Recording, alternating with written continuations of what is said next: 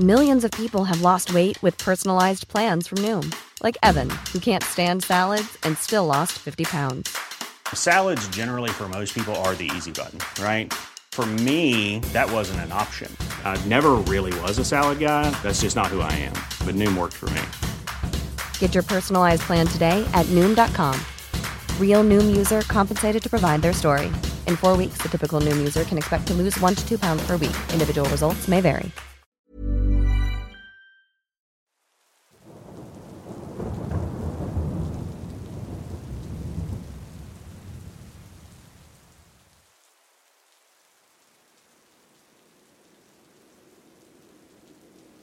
Mi padre solía ir cada fin de mes de pesca en compañía de su compadre y amigos.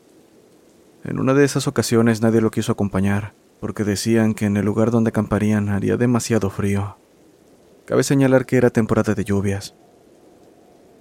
Pero mi padre, al no querer romper la costumbre de ir a pescar, me dijo que lo acompañara, que solo estaríamos un día. Debo decir que no quería ir, pero como tampoco me agradaba la idea de que mi padre pasara solo toda la noche, no me quedó de otra que acompañarlo. De cualquier forma, solo sería una noche.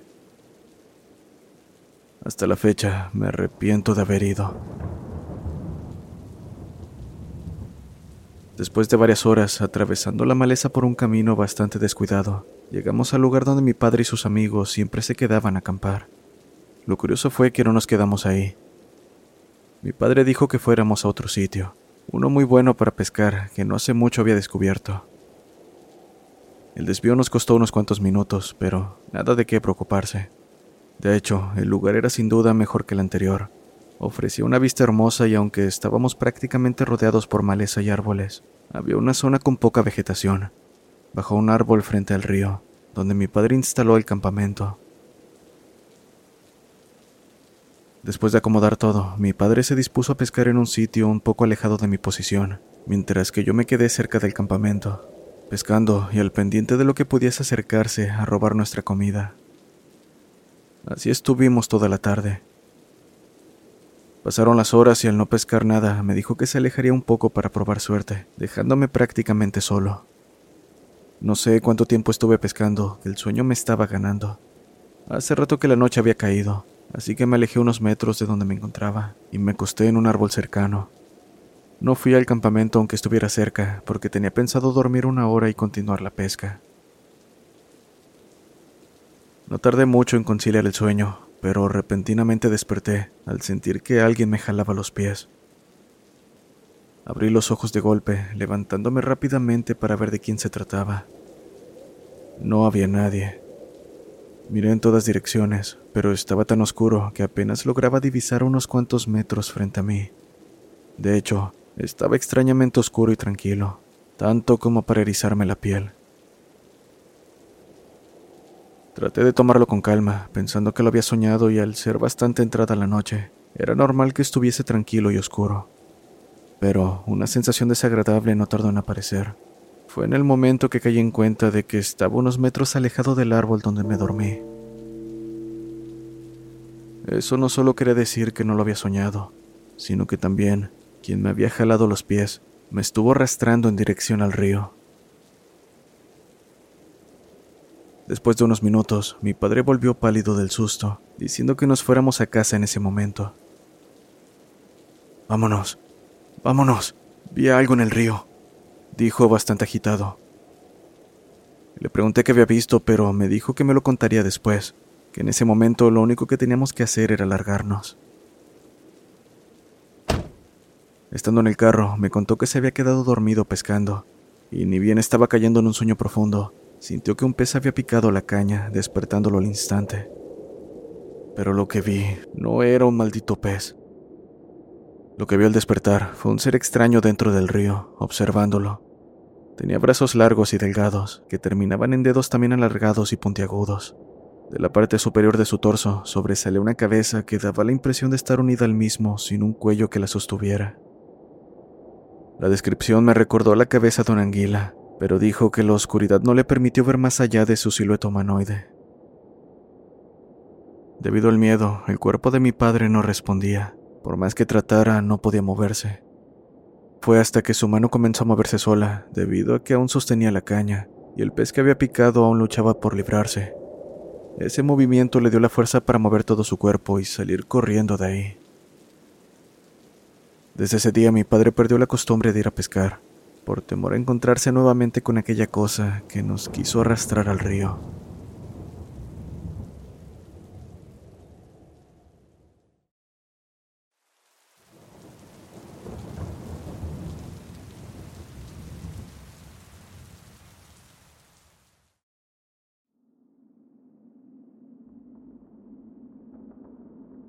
Me llamo David, soy de Perú. Esto que te voy a contar le sucedió a mi padre cuando era adolescente. Hace tiempo que nos contó esta historia y hoy quiero compartirla con todos los miembros de Voces del Abismo. En aquel entonces mi padre vivía en el campo. Después de un día muy agitado y lleno de trabajo, él, mi tío y su primo, que en paz descanse, se encontraban tomando alcohol a altas horas de la noche. Al terminar varias cajas de cerveza, la dueña de la cantina les pidió que se retiraran, pues ya estaban por cerrar. Cabe aclarar que como el pueblo era un lugar poco habitado, la cabaña de mi padre se encontraba lejos del pueblo. Y bueno, tomó camino a casa con sus compañeros, tambaleándose y platicando de cualquier cosa. Al llegar a una quebrada, percibieron un olor como a cigarro. Avanzaron unos metros más y repentinamente el olor cambió como a café tostado. Después de unos metros salió un zorrillo, y no fue hasta que el olor cambió bruscamente como el de carne quemándose y a metal fundido, que cayeron en cuenta de que algo no andaba bien. Mi padre recalcó que el olor se tornó insoportable, pero a pesar de ello siguieron avanzando pues no les quedaba de otra. Cuando salieron de la quebrada sintieron como que un caballo caminaba detrás de ellos, casi pisándoles los talones. Entonces, el primo de mi padre, al ser el mayor de los tres, les dijo que la situación no era normal y que por nada del mundo voltearan. Los tres aceleraron el paso sin importarles pisar las espinas, pues hasta la borrachera se les había bajado por el miedo. Al caminar por varios minutos, asustados y cansados, llegaron a su cabaña, donde chocaron con un muro de piedra antiguo que tenían por no prestar atención al camino. Se levantaron y entraron empujando bruscamente la puerta de la cabaña, provocando que mis abuelos se despertaran de golpe, casi igual de asustados y confundidos. En ese momento todos escucharon esa cosa que les perseguía, la cual cabe aclarar que se quedó en el muro de piedra y no se atrevió a pasar. Solo gritó como si de un perro llorando se tratase, para después irse a toda velocidad en dirección a otra quebrada que estaba cerca. Supieron que todo había terminado cuando escucharon tres silbidos intensos que terminaron por mezclarse con el aire. Hasta la fecha no sabemos qué hubiera pasado si alguno hubiese volteado. Personalmente creo que pudieron haberse topado con algún espíritu malicioso que deambulaba, o quizás con el mismo diablo que para su mala suerte andaba por ese camino desolado. Sea lo que sea, esa es una experiencia que mi padre nunca olvidará. Gracias por escuchar mi historia.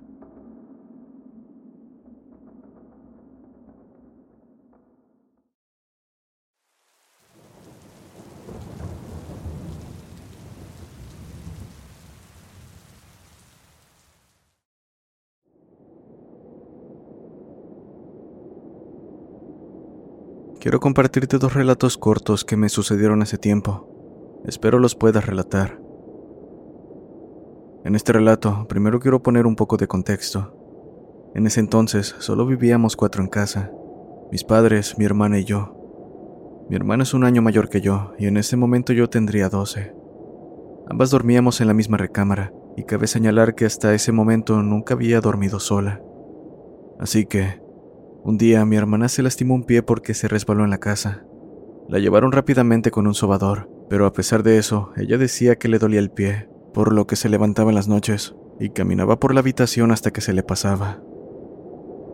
Bien, un día llegó de visita un tío, quien le pidió a mi madre permiso para que mi hermana se quedara con ellos por una semana. Esto debido a que él había conseguido un trabajo de noche y mi tía trabajaba toda la semana fuera de la ciudad. Era para que la casa no se quedara sola, por lo que mi madre accedió. Por mi parte, me emocioné porque sería la primera vez que tendría la habitación para mí sola, pero la emoción solo me duró poco, pues la segunda noche que dormí sola, me desperté al escuchar pasos en la habitación. Como estaba entre dormida, pensé que era mi hermana que se había levantado debido al dolor. Entonces escuché los pasos detenerse al pie de mi cama y acto seguido sentí cómo me tocaron los pies. Basta, déjame dormir, dije molesta, pensando aún que se trataba de mi hermana. En ese momento recordé que ella no estaba en casa, por lo que, asustada, me tapé de pies a cabeza incluso colocando la almohada en mi cara. Segundos después, escuché a alguien sentarse en la cama de mi hermana, y sea lo que sea, se mantuvo ahí por un momento. Debo decir que la tentación fue grande, pero el miedo me impedía siquiera mover un músculo. Casi estaba conteniendo la respiración con tal de que aquello no se diera cuenta de que estaba despierta. No sé cuándo desapareció la presencia, pero estuve despierta y con el miedo consumiéndome, hasta que en un punto el cansancio pudo más. Cuando le contesto a mi madre, me dijo que probablemente me había sugestionado por dormir sola.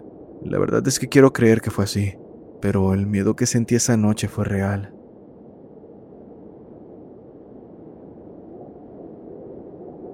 La segunda historia es un poco reciente.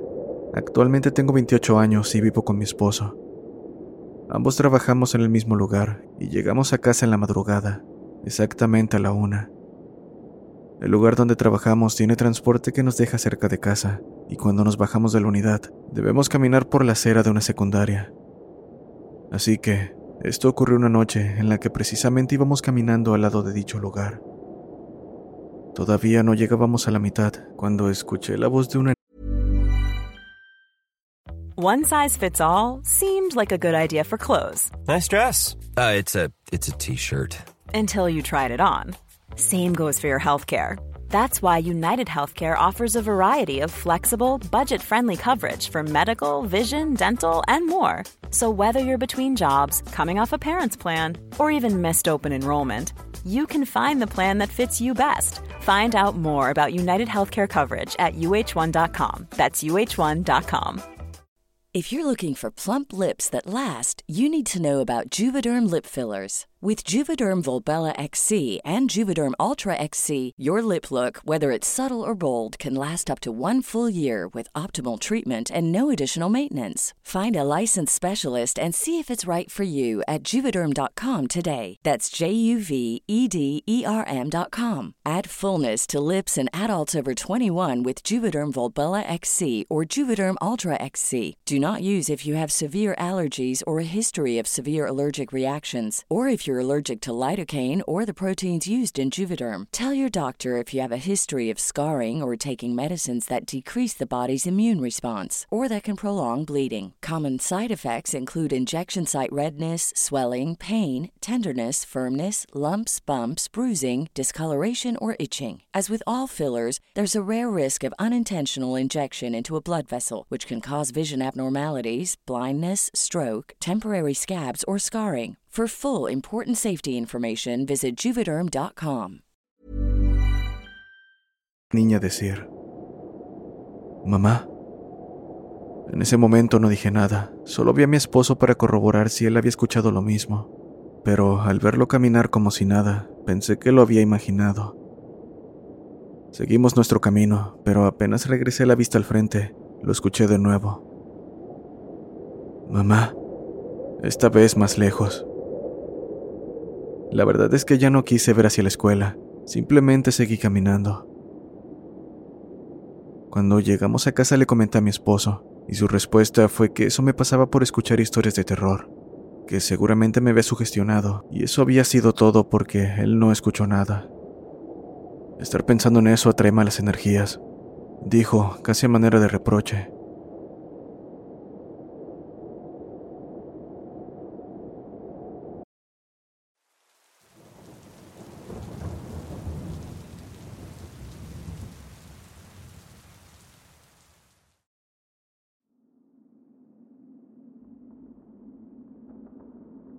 Buenas noches comunidad. Hace mucho sigo este canal. Me encanta escuchar las historias antes de dormir. Empezaré diciendo que la historia que les relataré me parece tan increíble aún habiéndolo vivido en carne propia.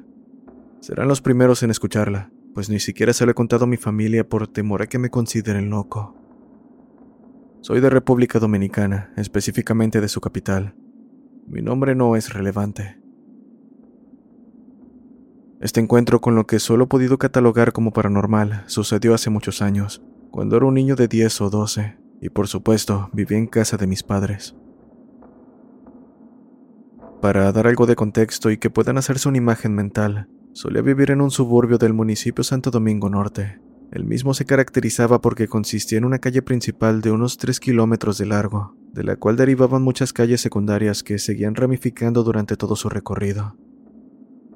Sus 500 metros finales terminaban en forma de L, bordeados por un acañado risco bastante profundo.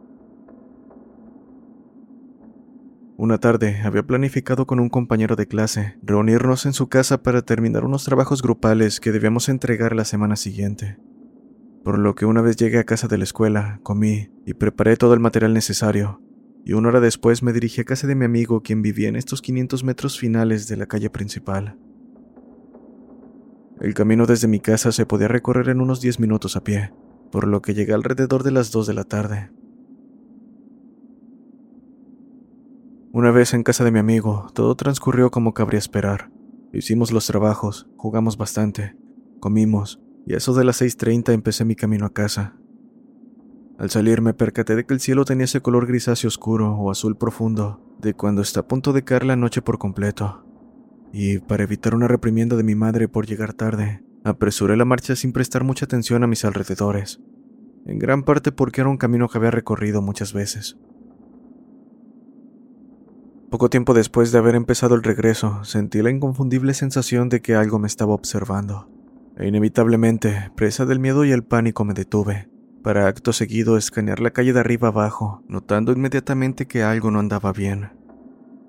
Y es que la calle estaba completamente desierta, algo raro teniendo en cuenta la hora, ya que por lo general las personas ya habrían regresado de sus empleos y escuelas, por lo que estarían haciendo vida social en las calles ya sea sentados en la acera, tomando y conversando, o los niños jugando. Pero no solo fui consciente de la soledad de las calles, sino que también me percaté de que ese color gris del cielo se cernía de manera casi antinatural, como si estuviera engullendo la tenue luz que ofrecían las farolas de los postes. Tal escena me paralizó en el sitio donde estaba, mientras me agobiaba un creciente sentimiento que me decía que corría peligro. Y fue cuando lo vi un ser alto que fácilmente excedía los dos metros y medio, cuya piel daba la impresión de ser pétrea. Tenía un par de alas que parecían estar plegadas sobresaliendo de su espalda y unos amenazantes ojos carmesí. Era casi como si una gárgola de aquellas que se pueden ver en las películas se hubiera manifestado ante mí, o como esos demonios de aspecto clásico de los dibujos animados con una piel de piedra. Aquella cosa estaba de pie a unos 50 metros de mi posición, al lado de un poste, limitándose únicamente a mirarme. Sentí un terror indescriptible que casi hace que me desmaye, pero lo único que pude hacer fue sostenerle la mirada, no porque fuera especialmente valiente, sino porque sentí una fuerza que me retenía, como si me advirtiera que al quitarle la vista sería mi fin. Este contacto visual sin sentido se prolongó por lo que pudieron haber sido segundos u horas, y solo cesó cuando aquella cosa dio un paso hacia mí. Al verlo, volví de golpe a mis sentidos, y esta fuerza que antes me retenía, ahora me gritaba que saliera de ahí. Corrí más rápido de lo que creí posible, sin prestar atención a nada más que a poner la mayor distancia entre esa cosa y yo. Hasta que llegué a la calle donde quedaba mi casa que pude ser consciente del bullicio de las calles y de que las farolas alumbraban mucho más que en aquella otra calle. Vergonzosamente, debo admitir que también me percaté del líquido caliente que ahora había empapado mis pantalones, medias y tenis. El terror que me produjo aquella figura había podido más que yo. No sé cuánto tiempo estuve parado en aquella calle, pero cuando llegué a mi casa, lejos de ser las 6.40 o poco más, que es lo que debió haber tomado el recorrido, eran las 7.30. Me había tomado una hora hacer un recorrido de 10 minutos. Naturalmente mi madre me reprendió, preguntándome por qué había llegado tan tarde, más estando tan blanco como un papel, empapado de sudor y sin aliento. Solo alcancé a decirle que un perro se había soltado de sus amarres y me había perseguido, y por eso me encontraba en ese estado. Hasta la fecha, no sé qué era aquella cosa, ni por qué ocurrió aquello con las luces del cielo y las farolas. Tampoco he escuchado historias al respecto, por lo que no puedo dar una respuesta a aquello.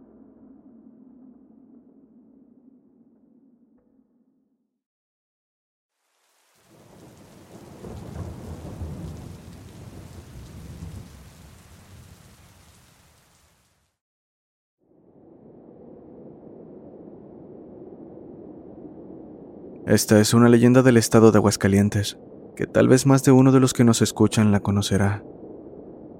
Lo que se relata a continuación puede resultar incómodo de escuchar para las personas más sensibles.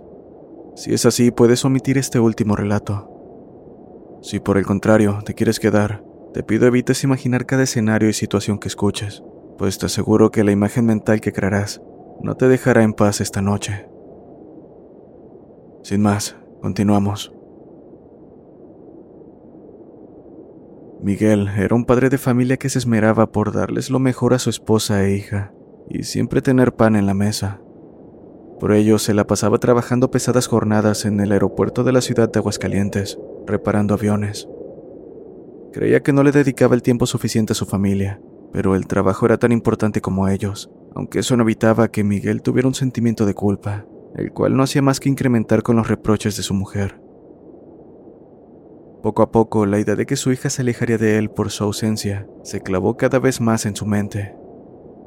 Así que, un día que al parecer no habría mucho trabajo, decidió que la pequeña lo acompañara a aquel lugar. Se pasó casi toda la jornada mostrándole las instalaciones, y a la hora de la comida le entregó un regalo que tenía preparado como sorpresa, una bella muñeca de la cual se enamoró al momento.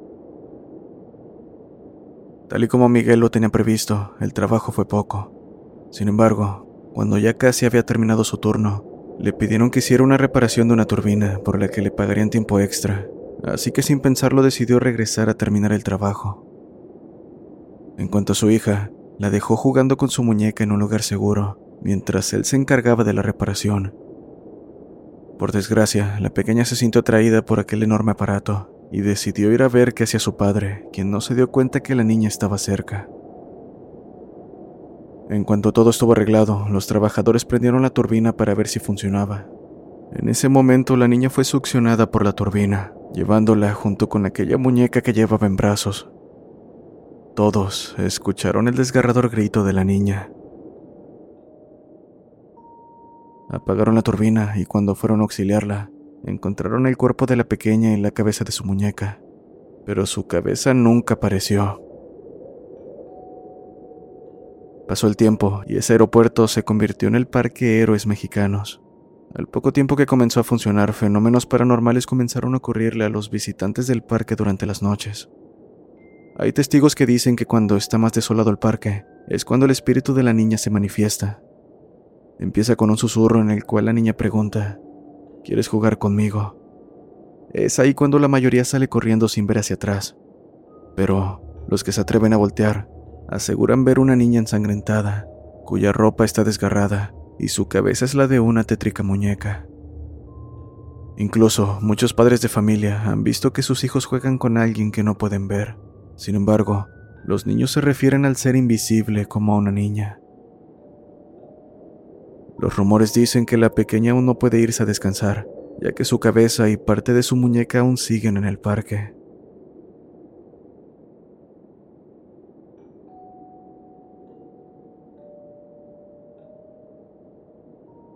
Los invito a seguir a Voces del Abismo en todas las redes sociales. Asimismo, si tienes un relato que quieras compartir, puedes enviarlo al correo oficial o por mensaje directo en la página de Facebook. También tenemos comunidad de Discord, donde podrás interactuar con más personas que disfrutan de estos relatos. Todos los enlaces e información se encuentran en la descripción. Nos vemos en el siguiente video.